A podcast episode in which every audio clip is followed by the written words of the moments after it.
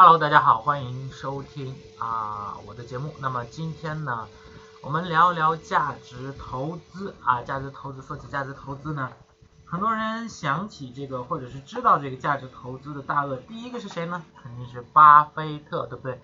那么其实呢，慢慢后来就知道什么格雷厄姆啊、贝德啊、彼得林奇等等啊。比如说我们推荐的一本书就是彼得林奇的投资经历。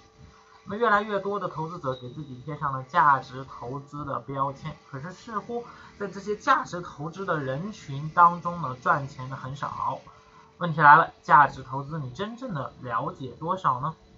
那么很多人认为价值投资就是买好公司的股票，然后放着，哎，等它涨，操作时却又嫌等待的时间太久太久，然后就卖了，要么不赚，要么就是割肉。不管哪种内心都是煎熬难受的。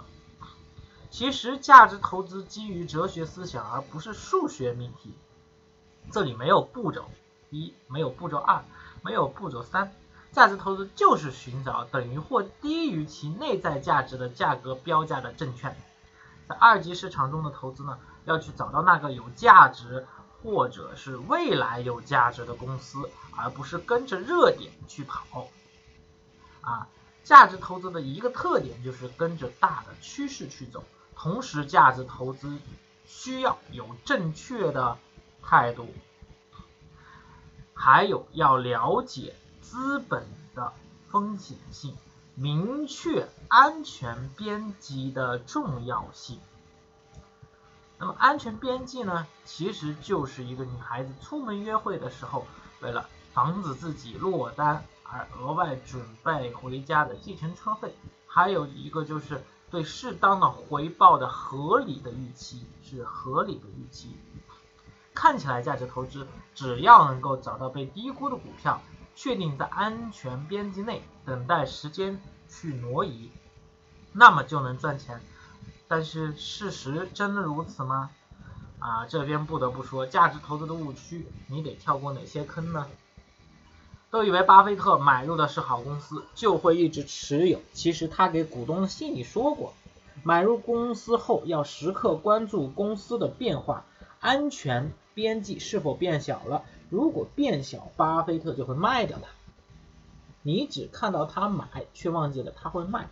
我们只记得他持有几只特别有名的股票，背后的操作却一无所知。自己安慰自己，价值投资就是买了很久很久才卖，以为价值投资就只买入被低估的股票，却从来不会研究股票的基本面、资产负债表、利润表，哎也看不懂，也不去花时间去研究，哪怕买入的公司核心竞争力都不知道，公司的内在价值被低估两个字给掩盖，从来没有真正的去深入的了解自己认为低估的股票，深入研究。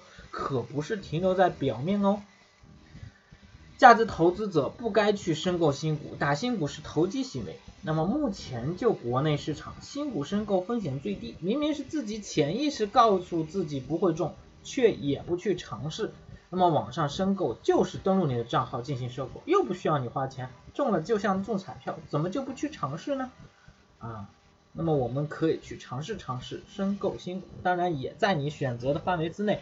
自己去决策，那么亏钱就怪政府，证监会怪庄家，从来不在自己身上找原因，这是很严重的一个问题。银行证券一涨就说国家来救市，金三胖一涨就说没好事，不是价值投资还看短期的波动吗？短期波动你也不一定会看。那么以上的误区呢，不知道各位是否中枪？中枪没事儿，现在我们改过来还是不晚的，亡羊补牢。我们应该如何进行价值投资呢？第一呢是良好的心态。作为一个价值投资者，不应该看到股价跌了而心更心慌，不应该看到股价上涨而忘乎所以，而是要练就好良好的心态。比如看到美女也不为所动。价值投资需要你站在少数人这边，有足够的耐心。价值投资获得的盈利是集中在某几天，而前期的蛰伏就是为了吃完鱼肚行情。有了良好的心态，才能像鳄鱼那样找到合适的目标，然后一命一击命中，心态可是非常关键的。第二，找到好公司。当然，你会说，要是我知道哪家是好公司，还会亏钱吗？那么，决定一家公司是否买入的因素很多，很重要的就是公司未来的发展是否持续，它所在的行业如何，是否有发展空间，是否已属于夕阳行业等。